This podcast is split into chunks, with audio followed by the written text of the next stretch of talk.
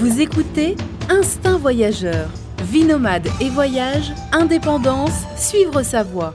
Avec Fabrice Dubesset, plusieurs fois par mois, des conseils, réflexions et interviews pour booster votre vie et oser le monde. Tout de suite, un nouvel épisode avec Fabrice. Bonjour à tous, bienvenue pour ce nouvel épisode du podcast euh, Instinct Voyageur. Et aujourd'hui, on va parler de la Russie, voyager en Russie. Je suis avec un spécialiste euh, de la Russie, puisqu'il tient un blog euh, sur ce pays depuis 6 ou 7 ans, russie.fr. Bonjour Thomas. Salut Fabrice, salut à tous. Ah, j'ai retrouvé Thomas sur bah, Paris, sur une terrasse au pavillon. Comment il s'appelle le bar Tu te rappelles Thomas Le pavillon?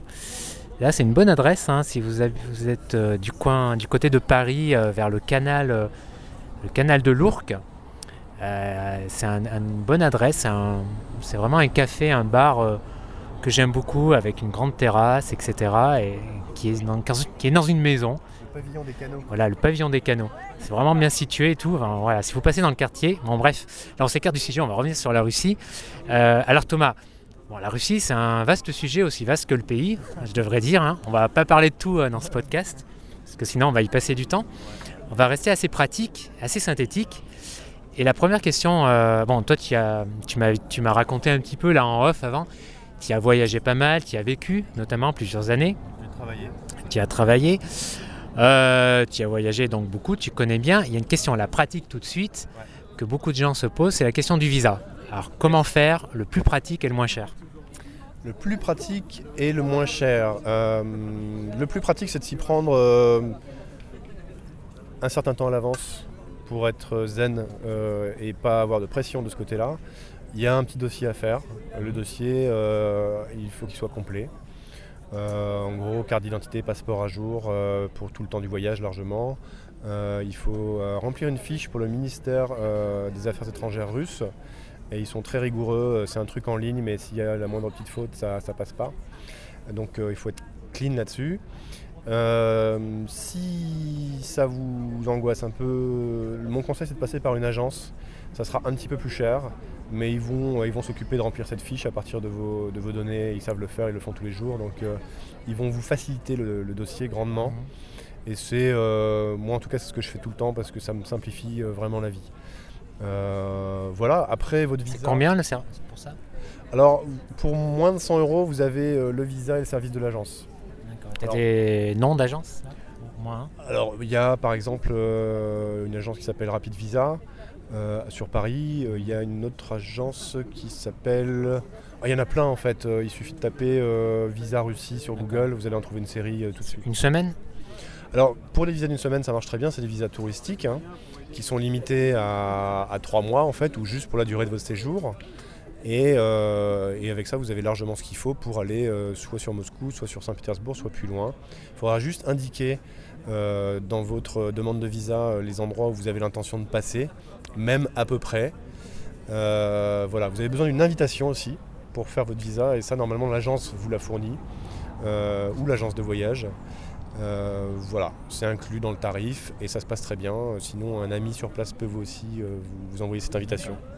D'accord, et j'ai vu que les prix, euh, les prix des vols sont assez corrects, hein, je trouve, pour, euh, pour la distance. Euh, ouais, parce que là, je, suis un peu en train de me renseigner aussi pour mon voyage. Là, je disais à Thomas avant que j'avais envie d'aller à Moscou. Donc, je lui pose un peu les questions à direct, en direct là. donc, ouais, j'ai vu des vols quand même pas trop trop chers. Hein. Alors, si on s'y prend un petit peu à l'avance, on peut avoir des vols aller-retour pour 250 balles, 250 hein. euros à peu près. Ah, ça va. Hors visa. Hors visa. Euh, après, ça dépend des saisons parce qu'il y a des saisons qui sont évidemment très touristiques. Je vous déconseille fortement juin 2018, sauf si vous aimez le foot parce qu'il y a la Coupe du Monde euh, là-bas. En dehors de ça, euh, si vous y prenez à l'avance, vous avez des tarifs vraiment intéressants. Ça ira pas plus loin que 350 euros. Quand tu parles de distance, tout est relatif parce qu'on est à 3 heures d'avion de Paris, 3 heures et demie et, pas plus hein, pour Saint-Pétersbourg ou Moscou. Après, si vous allez à Vladivostok, ça vous prendra 8 euh, ou 9 heures d'avion de plus. voilà. D'accord. Et alors pour un week-end, euh, enfin pour un séjour du moins à Moscou, un week-end c'est un peu court quand même. Toi tu me disais ouais une semaine. Une semaine c'est bien pour avoir euh, une bonne vue globale de la ville. Bah, en une semaine, il y a le temps de faire pas mal de choses. Quoi. Vous avez le temps de vous balader, vous allez tester plusieurs restaurants, vous avez le temps de visiter de vous faire un trip à l'opéra ou voir le ballet russe si c'est au Bolchoï ou au Marinsky, ça dépend. ça vaut vraiment le coup de le voir. vous pouvez aller voir des, pièces de théâtre, hein, même si vous ne comprenez pas, ça peut être assez marrant de voir l'intensité du jeu russe, ce qui est quand même assez exceptionnel. Il y a aussi plein de concerts, des festivals, plein de choses à faire. Euh, ce qui peut être bien aussi, ce que je conseille, c'est de, si vous allez dans une grande ville comme Moscou ou Saint-Pétersbourg, c'est de prévoir aussi une sortie un peu dans la campagne, dans un village ou dans une, dans une ville un peu éloignée. Prendre le petit train pour ça, euh, à une heure de, ces deux grandes villes-là, il y, a vraiment des endroits fabuleux à voir, comme euh, Tsarskoye Sielo dans la, dans la banlieue de Saint-Pétersbourg, où c'est un ancien village des Tsars, où Pushkin a grandi et fait ses études. Euh, dans la banlieue de Moscou éloignée, euh, il y a un truc qui s'appelle Sergeyev Passad avec un monastère, c'est magnifique. Et ça vous donne aussi une vision de ce qui se passe en dehors de ces grandes villes qui sont quand même très particulières et qui ne sont pas vraiment la Russie. Enfin, c'est des exceptions en Russie. Mmh. Saint-Pétersbourg, pareil, une semaine? Bah, Pareil, il y, a tellement de choses à faire qu'en fait, euh, dans tous les cas, une semaine, vous allez trouver ça trop court parce que vous allez voir à quel point il y avait, même si vous avez vécu un séjour très riche, à quel point vous auriez pu aussi faire ci et ça euh, en revenant et, peut-être que vous allez, envie vous allez avoir envie d'y retourner justement euh, pour, pour en voir un peu plus. Mais une semaine c'est bien aussi pour rentabiliser le voyage parce que le, billet aller-retour sera pas plus cher. Pour un séjour un petit peu plus long sur place, vous en profiterez un peu plus. voilà. Après il faut savoir que dans des conditions logées en Airbnb par exemple, sur ces deux grandes villes-là euh, une semaine complète avec toutes les visites que vous voulez, les, restaurants et, euh, les souvenirs. Euh, vous, en aurez vraiment grand maximum pour, pour 1000 euros, même 10 jours. vous pouvez très bien vous en sortir pour 800 euros si vous êtes un peu démerdard. Et c'est pas une destination très chère aujourd'hui et c'est encore très proche de, bah, très proche de chez nous en, géographiquement. Et Moscou, bon, ça a la réputation d'être une ville chère pour les logements. Alors c'est cher pour le logement quand on y habite, c'est-à-dire que le loyer, euh, là, euh, euh, c'est à peu près aux équivalents parisiens, voire plus cher, voire beaucoup plus cher si vous visez un truc un peu luxe. là, il y a des prix qui peuvent vraiment crever le plafond. après, en tant que touriste, il y a des auberges de, jeunesse, il y a des plans chez l'habitant par des sites comme Couchsurfing par exemple. donc là, c'est carrément gratuit. Ça marche bien Couchsurfing? Ouais, ça marche bien, ils connaissent ça aussi, ils en profitent aussi en venant en Europe. Donc euh, les Russes euh, sont connectés au web et euh, il n'y a pas vraiment de, de, censure Internet, en tout cas rien d'équivalent à ce qu'on peut voir en Chine par exemple. D'accord. Et alors, autre question, arrête-moi si je me trompe, mais j'ai l'impression qu'il y a beaucoup de touristes, l'essentiel des touristes, quand ils vont en Russie, c'est Moscou, Saint-Pétersbourg, soit l'un, soit l'autre, soit les deux, non? Oui, bah, en fait, c'est à la fois des villes qui sont fascinantes et très très différentes l'une de l'autre. Elles n'ont vraiment rien à voir. Il y en a une, c'est la capitale, donc c'est un peu comme Paris en France, hein, il n'y en a qu'une. Et l'autre, c'est très atypique aussi parce que ça a été créé par Pierre le Grand il y a plus de 300 ans comme une ouverture sur le monde. Donc les gens sont particuliers, les habitants eux-mêmes et l'architecture de la ville. Euh, les, gens sont plus ouverts sur le monde, sur l'étranger, sont, sont accueillants différemment qu'ils peuvent l'être dans la capitale. Euh, après, c'est les, deux, les deux destinations les plus simples, hein, clairement pour commencer, si vous n'avez pas encore mis les pieds là-bas. Et c'est euh, les, endroits par lesquels vous allez passer pour aller un peu plus loin dans le pays derrière. Donc de toute façon, vous passerez par là. Justement, après, si on veut s'écarter, euh, une fois qu'on a visité ces deux villes, tu conseilles quoi? Alors après, il y a plein de possibilités derrière. les plus simples, on va dire, ou les plus, les plus abordables, on va dire. Alors ça dépend de votre budget aussi, parce que euh, plus vous allez loin en Russie, plus ça va vous coûter cher en billet d'avion ou en transport. Euh, Vladivostok depuis Moscou, c'est au moins 500 euros aller-retour, rien que pour le transport. Euh, en train, vous pouvez peut-être vous en sortir pour 300-400 euros. Par contre, il faudra deux semaines. Après, il y a le lac Baïkal qui est un spot. Alors, le lac Baïkal, c'est le joyau de Sibérie. C'est la plus grande réserve d'eau douce au monde. Il y a des espèces faune et flore absolument uniques au monde. Et c'est un, un, endroit vraiment même par les Russes, euh, euh, qui est vu comme très pur. Euh, c'est un rendez-vous avec la nature et tout le monde en revient avec un waouh, c'était vraiment extraordinaire. Ça vaut le coup d'y aller, si vous pouvez y aller. Allez-y soit en été, soit en hiver, en évitant les intersaisons pour éviter la boue et, profiter vraiment de la saison. Est-ce qu'il y a d'autres villes intéressantes? Parce que c'est vrai que là, euh, tiens, euh, on ne connaît pas, à part les deux villes qu'on a citées, euh, pour l'essentiel, euh, on connaît, tu vois, j'ai pas vraiment d'autres noms qui me viennent là, par Irk- Irkoutsk. Voilà, il y a Stalingrad, enfin je crois que ça a changé de nom, non, depuis? Oui, Stalingrad maintenant ça s'appelle Volgograd. Ça n'a pas trop d'intérêt, non C'est complètement détruit depuis la Seconde Guerre mondiale. Alors ça a été reconstruit complètement aussi. euh, ils, ont, ils ont perdu euh, plus de la moitié, c'est pas les deux tiers de leur population sur, sur la fameuse bataille qui est le tournant de la guerre hein, d'ailleurs. euh. Excellent film d'ailleurs avec, euh, je sais plus quel réalisateur, Jean-Jean c'est pas Jean-Jacques Hano, voilà, très bon film. Euh, Stalingrad, il y a un monument euh, absolument démesuré à la mesure des pertes humaines en fait qu'ils ont subies à, à ce moment-là, qui s'appelle euh, Rodina Mati, c'est la mère euh, patrie. Donc c'est une femme avec un grand glaive, euh, avec le, vent dans, ses vêtements et tout, et rien que le glaive fait euh, 30 mètres de long, je crois. Donc c'est un truc immense, avec un point de vue exceptionnel sur la ville. Après, c'est pas l'endroit où je vous conseillerais passer une semaine, sauf si vous avez des proches ou des amis sur place. Je vous conseille plus d'approcher la Russie régionale par une région, justement. Par exemple, vous avez la Carélie. Euh, la Carélie, c'est euh, c'est des petites églises en bois euh, construites avec des petits morceaux de bois sans aucun clou, ni vis, ni rien. C'est juste de l'assemblage. Ça c'est au nord, hein. C'est au nord, il y, a il y a des lacs, il y a des réserves naturelles. C'est c'est très très beau et vous avez des petites dachas. vers la Finlande, non? Oui, c'est ça, c'est assez proche de la, de la frontière finlandaise. Ensuite, vous avez la Sibérie dans son ensemble. Il y a l'Altaï, qui est une région fabuleuse, dans le sud de la Sibérie. Et là, vous avez plutôt des, des trips euh, en traversant plusieurs villes ou villages. La grande ville, c'est Barnaoul, vous passez par là. Ensuite, vous descendez en- soit en voiture, soit en bus, soit en stop, comme moi je l'ai fait, si vous êtes suffisamment à l'aise. Et euh, vous pouvez descendre dans la région des lacs et des montagnes de l'Altaï qui sont en connexion directe avec la Chine, la Mongolie et le Kazakhstan. Il y a une frontière commune avec ces quatre pays-là. Et c'est des montagnes euh, magnifiques. C'est euh, la nature sauvage, c'est euh, c'est fabuleux. Et bien sûr, il y a le mythique transsibérien. Alors le transsibérien, c'est une autre aventure. Euh, Là, ça fait partie des voyages. euh, À partir de 2-3 semaines, ça devient intéressant. Alors vous pouvez aussi faire un tronçon de, transsibérien en une semaine et, et revenir, hein, c'est c'est possible. Vous aurez la vie à bord, vous aurez le partage de, de la rencontre avec les gens à bord, les passagers, puisque vous, vous êtes dans des petits espaces confinés euh, pendant des heures avec eux. Donc ils vont partager avec vous euh, leur nourriture, euh, ils vont vouloir discuter avec vous, peut-être peut-être boire un coup aussi avec vous, même si vous ne parlez pas russe. Il y a toujours moyen de se démerder, les Russes le font très bien avec le, le langage des signes, avec les quelques mots d'anglais que eux connaissent, et pour passer des moments assez, assez intéressants. Le transsibérien, c'est aussi l'occasion de traverser une série de villes si vous avez le temps, comme Novosibirsk, comme euh, Saratov. Alors je ne sais plus si Saratov est sur le transsibérien, mais il y a toute une série de grandes villes à voir comme ça. Avec, euh, vous pouvez faire des escales de 2-3 jours et prévoir vraiment le voyage pour ça. Ça vaut le coup aussi pour justement euh, se faire au climat de ces différentes, régions, surtout le parcours jusqu'à Vladivostok, si vous allez jusqu'au bout par là, ou jusqu'à la Chine, si vous prenez le trans-mongolien qui, qui a le même tracé jusqu'en Sibérie et qui ensuite va vers la Chine. Comment est le contact avec les Russes?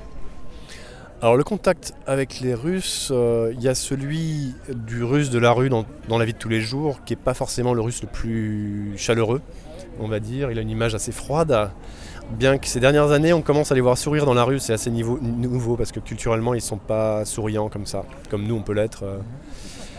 Et puis il y a le russe, euh, ou là, ou les Russes qu'on va rencontrer chez eux. Dès qu'on aura passé le palier de la porte, on aura un masque qui va tomber, on aura un accueil extrêmement chaleureux, on aura encore une notion de partage très forte, c'est-à-dire que les Russes n'auront pas forcément énormément de choses sous la main, mais ils vont tout partager avec vous, ils vont mettre tout sur la table, et, euh, leur but, ça sera de partager euh, le meilleur moment possible avec vous pour que vous en ayez euh, voilà, un souvenir super de part et d'autre, et en espérant que vous allez vous revoir, ils sont très forts en amitié et en, et en émotion et, euh, et aiment partager ce genre de moments avec vous.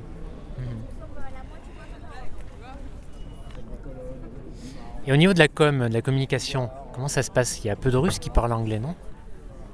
Alors, si vous allez sur Moscou et sur Saint-Pétersbourg, vous allez trouver des Russes qui parlent anglais, vous allez même trouver des Russes qui parlent français. Alors, il n'y en a pas forcément beaucoup, mais quand ils parleront français, vous serez bluffé par leur niveau de langue. Parce que le français est une des langues étrangères enseignées. Oui, et non seulement c'est enseigné, mais les Russes sont assez forts au niveau de leur méthode de langue. Ils sont très efficaces dans leur apprentissage. Et en Russie, on apprend l'anglais, le chinois, l'arabe, le français. voilà, ils ont, des connexions maintenant avec le monde entier et, et sont assez forts dans cet enseignement-là et dans les relations internationales en général.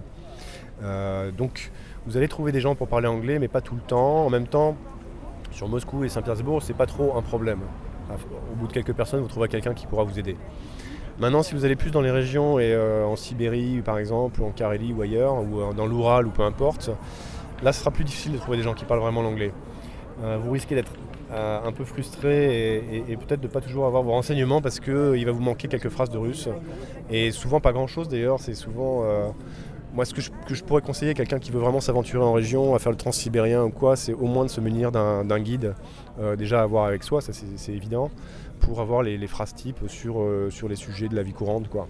Pour s'acheter un ticket, pour, pour, pour manger un truc, pour pour demander son chemin, euh, ce genre de choses. Ça, c'est vraiment euh, indispensable, de moins avoir recours à un petit guide euh, si vous ne connaissez pas les phrases vous-même. Et, si vous pouvez en plus, à minima, apprenez l'alphabet. Ça, c'est c'est indispensable, ne serait-ce que pour reconnaître la station de métro où vous allez, ne serait-ce que pour reconnaître le nom du bus, enfin voilà. Ça, le nom de la rue où vous habitez aussi, et, prononcer le nom de la rue où vous allez si jamais vous prenez un taxi pour rentrer. c'est pas très difficile, l'alphabet c'est l'affaire d'une semaine d'affaire d'une semaine en faisant voilà, une petite demi-heure par jour, avec une, voilà, une petite révision la semaine d'après, et je pense que ce sera vraiment euh, suffisant pour déchiffrer ce qui se passe. Et au moins avec ça, bah, vous, vous serez capable de dire où vous êtes. Et euh, c'est le minimum si vous voulez pas euh, être complètement perdu. Et au niveau des transports, c'est quoi le, le, mieux? Le bus, train? C'est plutôt le train, non? Alors les trains fonctionnent très bien en Russie, surtout si c'est pour des longues distances. Euh, entre les grandes villes, c'est ça qui est le, probablement le meilleur moyen de transport. Après, si c'est vraiment très loin, il y a l'avion qui devient intéressant aussi. Là, ça marche comme chez nous. Vous prenez ça de l'aéroport international de Moscou en général. Puis vous partez, euh, je sais pas, à Novosibirsk, à Vladivostok. Euh, vous pouvez même le faire en anglais, il n'y a, pas de problème, c'est un, aéroport international. le train, c'est un petit peu plus compliqué. Alors, il y a maintenant des sites comme trains.ru, enfin train.ru en anglais, euh, où vous pouvez vous acheter votre trajet depuis n'importe quel endroit où vous êtes. Euh, le mieux, c'est quand même de l'acheter dans une gare, directement à la gare, vous aurez des tarifs euh, plus intéressants. Et, après, le train, il bah, faut être prêt à y passer une vingtaine d'heures, parfois plus. Ça dépend du trajet que vous avez à faire, mais en moyenne, un train en Russie, à part les très grandes lignes entre Moscou et Saint-Pétersbourg maintenant, c'est 50 km/h de moyenne. Ah oui, c'est tout. Donc voilà, on prend son temps et euh, on, prend à manger avec soi, on est prêt à... Ce sont des moments sympas, non Voyager en train, enfin je pense en Russie en particulièrement. Alors c'est très sympa, c'est beaucoup moins euh, ordinateur portable qu'on peut avoir dans, le TGV en France, par exemple. C'est beaucoup plus, euh, bah voilà, on va, on va parler avec ses voisins. de toute façon, si on n'est pas prêt à parler, eux ils, vont, eux, ils vont vous parler, ils vont briser la glace à un moment donné. Euh, et, souvent, c'est l'occasion bah, de, boire un coup, de manger un morceau ensemble, euh, de se montrer des photos de famille. Euh, voilà, ah, t'habites là, qu'est-ce que tu fais dans la vie? Bah, moi, voilà, tiens, regarde, là, c'est ma soeur. Et, puis, puis d'évoluer avec le, vocabulaire qu'on a à disposition, le petit guide qu'on a ou pas sous la main, les, quelques mots d'anglais qui peuvent faire le pont, et, voilà. Et l'aventure est au, au rendez-vous. Et louer une voiture, c'est intéressant? Enfin, vu les grandes distances, c'est pas forcément, j'imagine. Qu'est-ce que tu en penses? C'est intéressant? Est-ce que c'est cher? Alors c'est pas forcément cher, euh, c'est euh, des, tarifs peu équivalents à ce qu'on peut, qu'on peut avoir chez nous, mm. peut-être un peu moins cher même. Mm.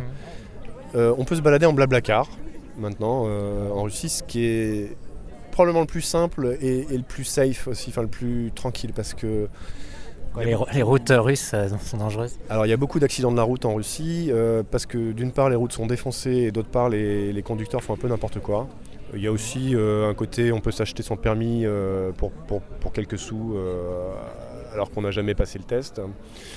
voilà, donc il y, a, un risque quand même qui n'est pas le même que chez nous, enfin en tout cas pour la France. Si vous prenez la voiture, je vous conseille de, le faire avec des, Russes qui vont vous emmener, qui ont une voiture là, fiables, qui, fonctionnent et qui connaissent beaucoup mieux la situation et comment ça fonctionne sur les routes là-bas parce que les règles sont pas quand même tout à fait les mêmes que chez nous. Voilà, après effectivement pour les courtes distances c'est mieux. Moi ça m'est arrivé de faire des trajets en voiture sur 300-400 km Euh, C'était un peu route. je veux dire que une fois ou deux, ça m'est arrivé de pas être complètement rassuré par les mecs qui étaient dans la voiture avec moi. Mais euh, bon, au final, je l'ai pas regretté. Et, euh, et, euh, là, là, par contre, faut être prêt à rentrer dans la brousse. Quoi. Ouais, sur les vols intérieurs, il y a encore beaucoup de Tupolev et d'Antonov. Oui, Moi, je me rappelle d'un Antonov que j'avais pris. C'était à Cancun, c'était avec Air Cubana. Euh, C'était pas triste. Hein. Ok. Euh, alors il y avait- il y avait un problème sur les lignes intérieures plus que sur les lignes internationales parce qu'il y avait beaucoup moins d'exigences en termes de normes. Il y, a, il y a un certain temps, surtout quand ça a explosé euh, pendant les années Yeltsin et un petit peu après. Euh, Aujourd'hui, les, les vols sont quand même vérifiés et à peu près aux standards internationaux. Et à part un conflit majeur comme ce qu'on a vu en Ukraine avec l'avion qui s'est fait désinguer, on ne sait pas trop d'ailleurs par qui exactement, euh, il n'y a pas de souci sur les vols intérieurs aujourd'hui en Russie. Alors, essayez de ne pas survoler euh, des, des pays un peu chauds euh, si vous pouvez, mais grosso modo ça fonctionne très bien. Et, euh, et voilà, non, non, ça pose pas de, pas de soucis. Les Russes sont même habitués à faire tourner leur machine sur euh, moins 20, moins 30 degrés quand il faut aller en Sibérie, ils y vont quand même. Et euh, il y, a, il y a- il y a des accidents comme ailleurs, mais pas plus ni moins. D'accord. Une question euh, pratique, pratique, pratique. euh, pas de problème pour retirer de l'argent aux ATM, euh, aux distributeurs avec une carte? Alors, aucun problème pour ça. Euh, Il y a des ATM un petit peu partout. On en trouve, euh, on en trouve partout dans les villes, dans les aéroports, euh, dans les gares. Euh, le seul truc, c'est de trouver le bouton pour euh, switcher en anglais si vous avez besoin de parler anglais. Euh, Il y a rarement le truc en français. Sinon, vous l'avez en russe. Euh, mais vous avez euh, souvent des, choses qui vous indiquent comment voilà, retirer de l'argent, etc. Et, vous pouvez par déduction y arriver ou vous faire aider de quelqu'un euh, si- s'il y a besoin. Mais souvent, pratiquement systématiquement, il y a, il y a la version anglaise de- du logiciel qui vous permet de retirer de l'argent euh, tout à fait euh, simplement. D'accord. Est-ce qu'il y a, euh, je sais pas, des arnaques made, enfin des arnaques russes spécifiques à éviter ou Bah, je pense qu'il y a toujours des magouilleurs et, euh, et des gens qui, euh, qui vivent dans la pauvreté ou pas loin et donc qui sont à peu près à toutes les, les combines.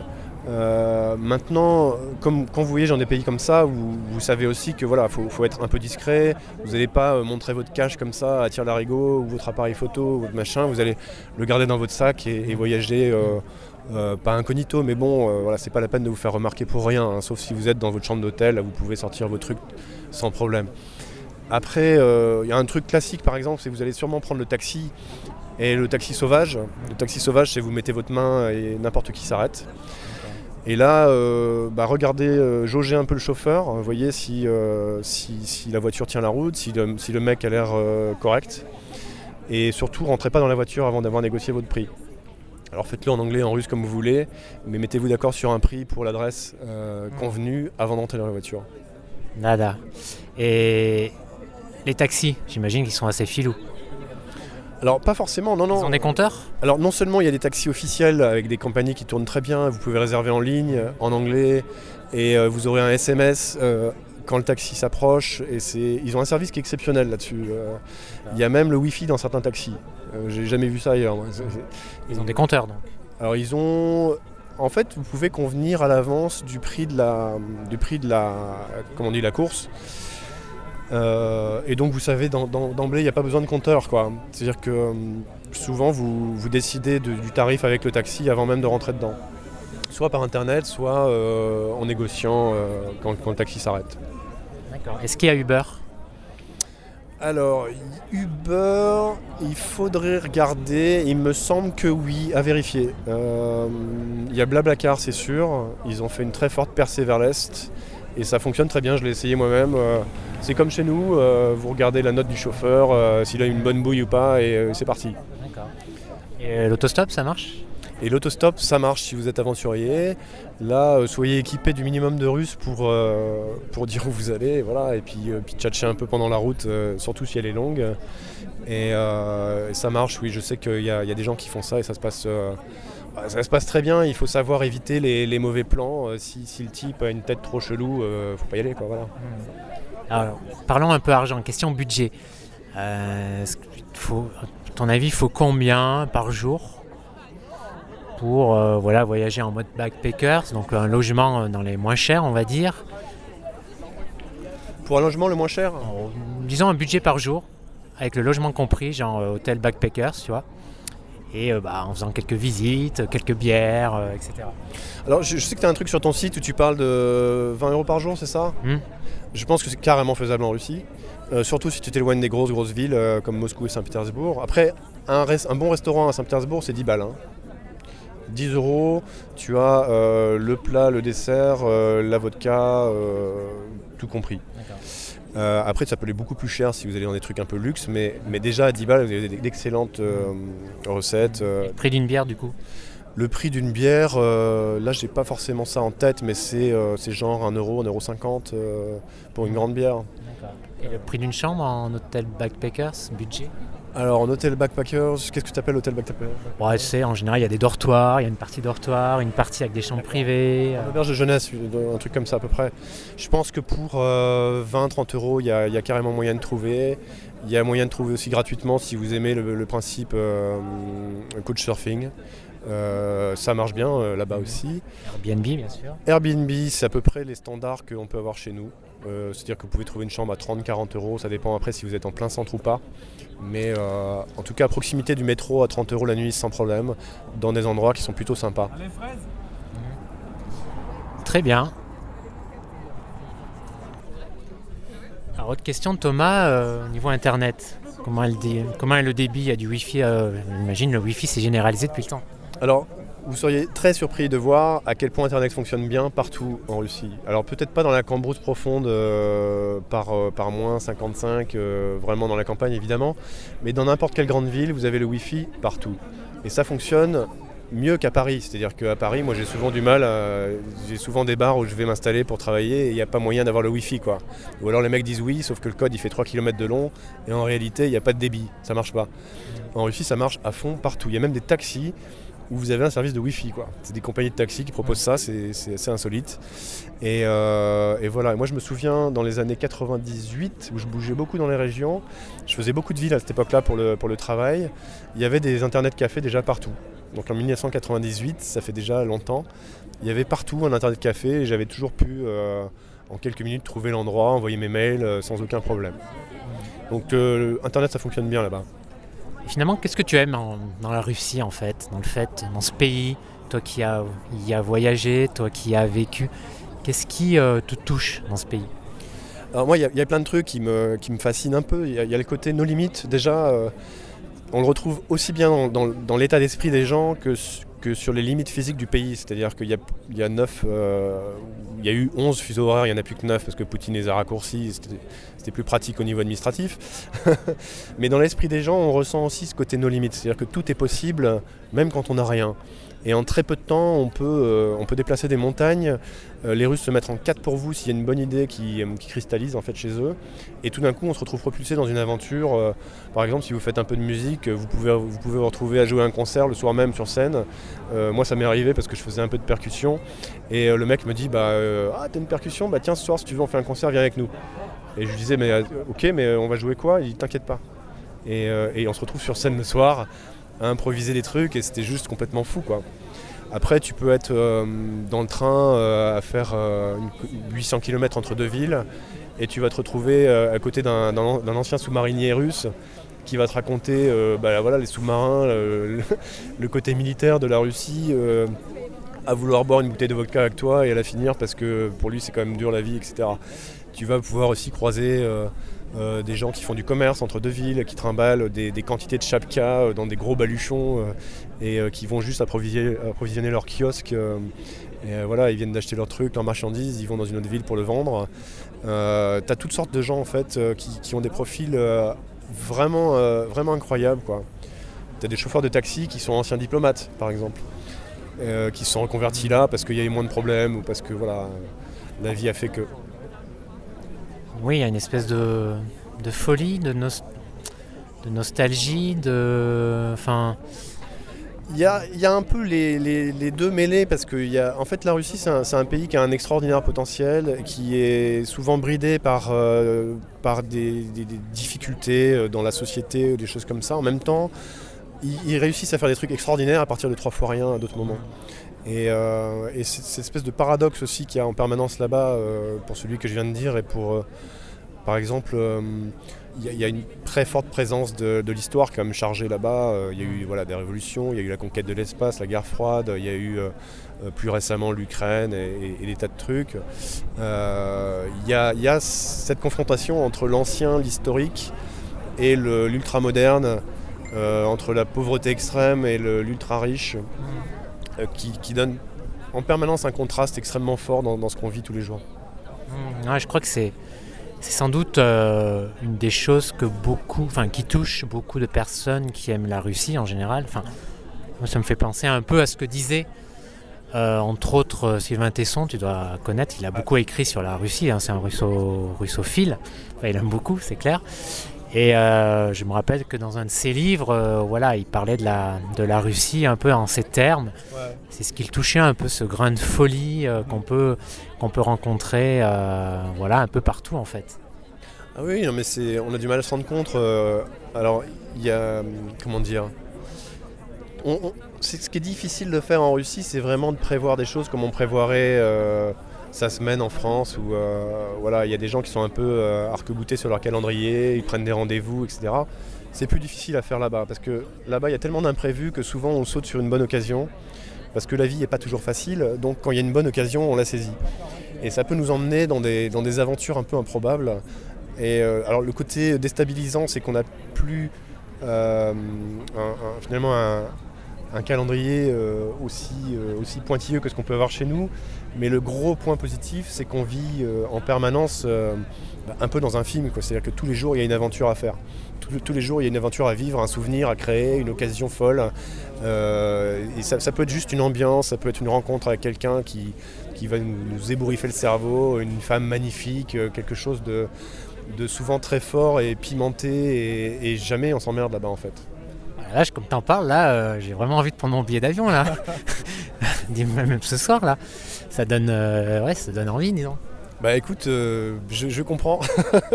je pense que moi, enfin voilà, c'est un pays qui m'a transformé, qui m'a permis d'adopter aussi un autre regard sur le monde parce que à travers cette folie, les, Russes ont aussi une réflexion sur, euh, sur le monde qui les entoure.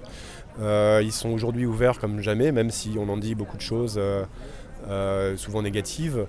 Les Russes n'ont jamais autant voyagé, ils voyagent partout dans le monde avec ou sans moyens, ils prennent leur vélo pour passer les frontières ou, euh, leur jet privé, mais euh, ils vont voir ce qui se passe dehors et euh, à l'autre bout de la planète aussi. Aujourd'hui, voilà, ils, savent ce qui se passe dehors, ils s'y intéressent, ils savent aussi trier les choses de l'étranger et ramener le meilleur chez eux. Et je ne suis pas sûr qu'on sache le faire aussi bien que parfois là-dessus. Après, il y a plein de conneries là-bas, des trucs qui déconnent. Euh, ils, ont, beaucoup de, progrès à faire sur les droits de l'homme et sur plein de trucs.